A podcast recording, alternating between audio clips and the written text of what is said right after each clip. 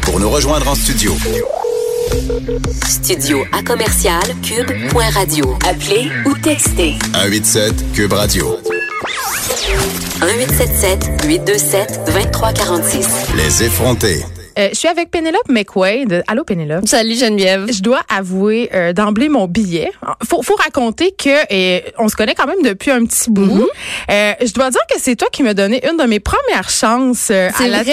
ouais ouais à la télévision. Tu m'avais invité à ton talk show et j'étais très stressée. J'avais apporté un jambon à Jeannette Bertrand. Oui, c'est vrai. T'en rappelles-tu? T'avais fait, son fait jambon au foin Ouais. parce que c'était en tant que Madame Chose. Ou en tout cas, il y avait beaucoup d'intérêt autour de, de ton personnage de Madame Chose. Fait que c'est vrai, on t'avait invité à rencontrer euh, Jeannette. Ça avait été un super beau moment. Ben, très, très, écoute, très beau. Puis je me rappelle dans ce temps-là, j'avais jamais fait de télé. J'avais je jamais pensais fait j'avais jamais fait de jambon. Non, je- le jambon, ça me connaît. Je dois dire que je fais du jambon depuis la tendre enfance.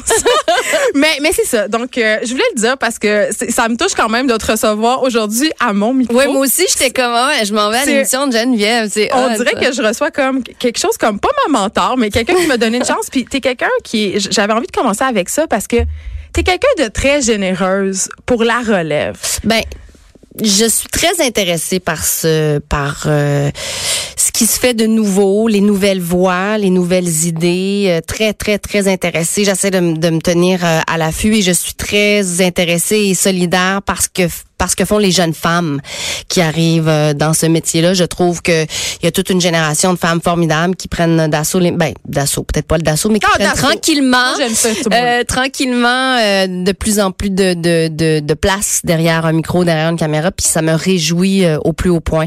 Donc, Mais- je suis toujours fière quand, quand j'entends quelqu'un que je considère euh, le fun, renseigné, intègre, dynamique, euh, toujours le fun de lui faire de la place, comme toi. Mais t'es mais j'aime ça parce que ça fait un peu mentir le préjugé selon lequel nous, les femmes, on est jalouses Ben, des je autres. tellement cette idée-là, mais Ben, c'est vrai. elle est quand même répandue. Elle est très répandue, euh, euh, vraiment. euh, tu sais, moi, du, du temps que je faisais les copines d'abord, tu sais, il y a presque 20 ans maintenant de ça, c'est quelque chose que j'entendais beaucoup à l'époque.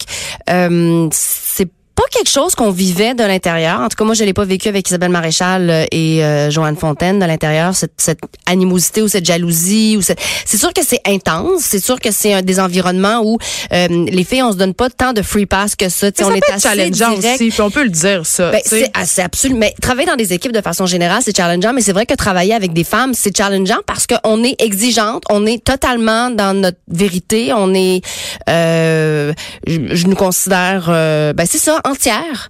Donc ça vient effectivement avec son lot de, ben de challenge, de défis, mais en même temps hyper enrichissant. Donc moi j'aime pas cette idée qu'on que quand une femme rentre dans une pièce, on la dévisage parce qu'on est jaloux. Moi je regarde les femmes qui rentrent dans une pièce parce que je les trouve belles, puis je suis curieuse de voir comment elles, se portent, puis comment elles s'habillent, puis qu'est-ce qu'elles dégagent. Puis j'aime ça quand quelqu'un a du charisme, de, de, de la regarder pour lui signifier que oui effectivement elle a un bel aura euh, autour d'elle, puis je je suis pas menacée euh, par ça. Moi je, je, je suis pro femme, absolument. Écoute, euh, tu as écrit un livre avec Alain Labonté, qui est un Labonté, pardon, qui est un grand ami à toi, qui s'appelle Moi aussi, j'aime les femmes. Et dans ce livre-là, bon, c'est un livre sur des questions d'actualité. On parle du MeToo, on parle de toutes sortes de choses comme ça qui ont défrayé la manchette.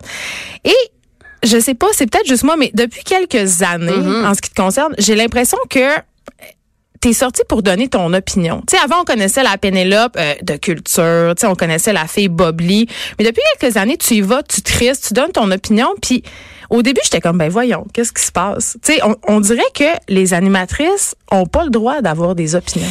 Ben, je pense que euh, elles ont pas le droit, puis on n'est pas engagé pour ça selon certains mandats. Tu sais, moi, quand je, moi, je suis une intervieweuse dans la vie.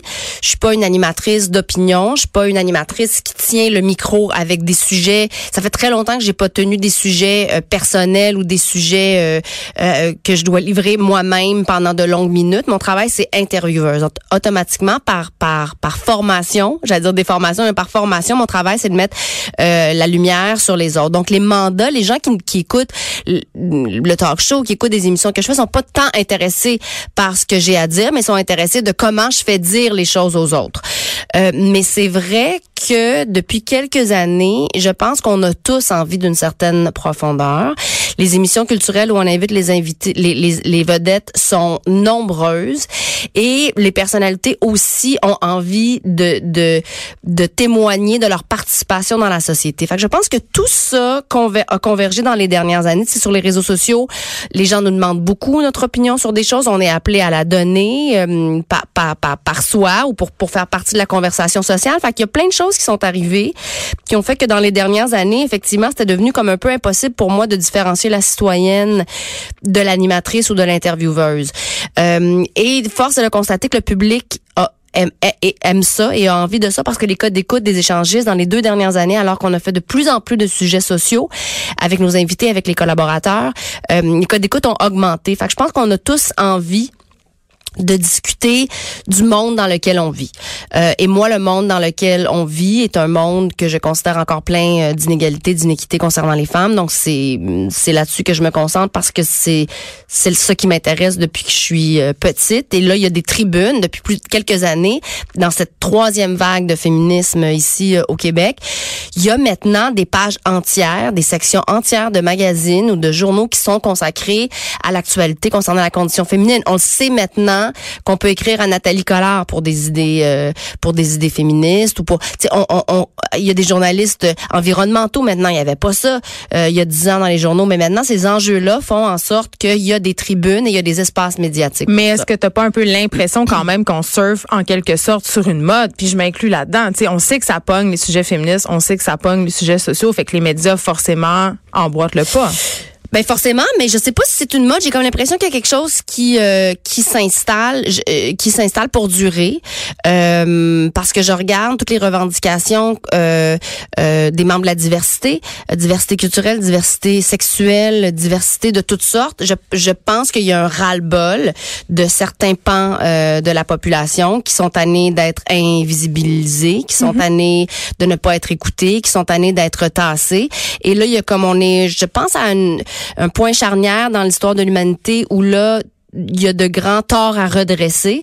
Et euh, oui, le mot féministe euh, était le mot le plus populaire du, web, du Webster en 2017. Donc oui, une bonne nouvelle. il y a un aspect marketing à ça. Oui, Free the Nipple, pour moi, c'est un mouvement de marketing et c'est pas un réel pour moi mouvement d'avancée du féminisme parce que c'est bien le fun Free the Nipple quand t'as 24 ans mais je vois rarement des femmes de 55 ans se promener sans soutien-gorge parce qu'un féminisme il y, y, a encore un féminisme qui dérange donc qu'on ne met pas de l'avant et il y a un féminisme qui fait notre affaire médiatiquement celui des petites femmes de 20 ans qui portent plus de soutien-gorge sous le mouvement Free the Nipple parce que leurs seins tiennent encore. Parce que leurs seins tiennent encore puis ça dérange pas leurs collègues masculins. Pour moi un féminisme qui fait avancer est un féminisme qui forcément dérange. Mais mais ce qui est fascinant et qui est hyper intéressant, c'est qu'on est face à une diversité de féminisme.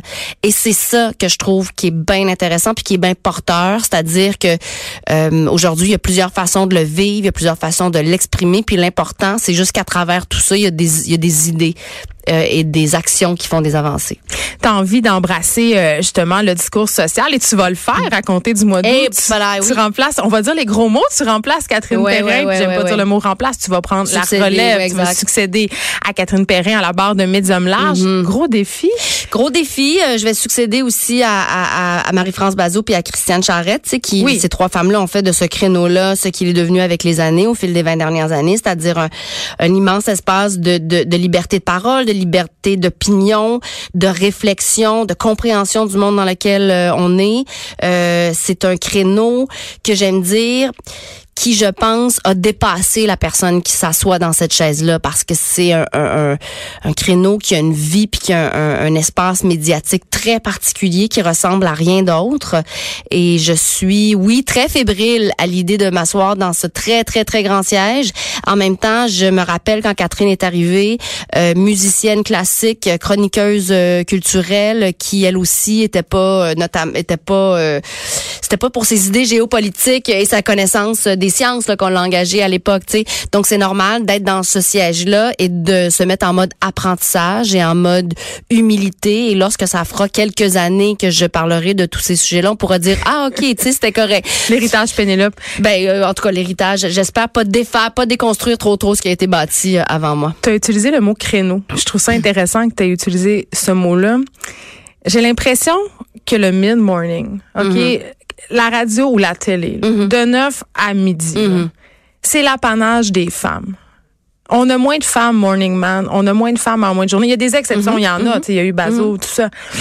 J'ai l'impression que à ces heures-là, le mid-morning, c'est à nous ça. C'est à nous les femmes parce que c'est des sujets justement de société, de vrai, femmes, je c'est des regarde sujets moins importants. au tu sais. 98.5. Ouais. tu sais, C'est sûr que c'est le créneau. Je regarde les radios commerciales. Je regarde ce que vous faites ici, euh, Vanessa et toi. Je regarde effectivement. Mais je pense que les médias, grand public, sont pas mal à faire des femmes de façon générale. Tu sais, je regarde à la télévision, puis le, le, le- l'auditrice, la spectatrice moyenne à Radio-Canada en heure de, de, de grande écoute, c'est 55 ans à peu près, euh, autour de 55 ans. Puis j'ai l'impression qu'à la radio, euh, j'étais au festival, euh, pas au festival, au Salon du Livre de l'Outaouais euh, en fin de semaine.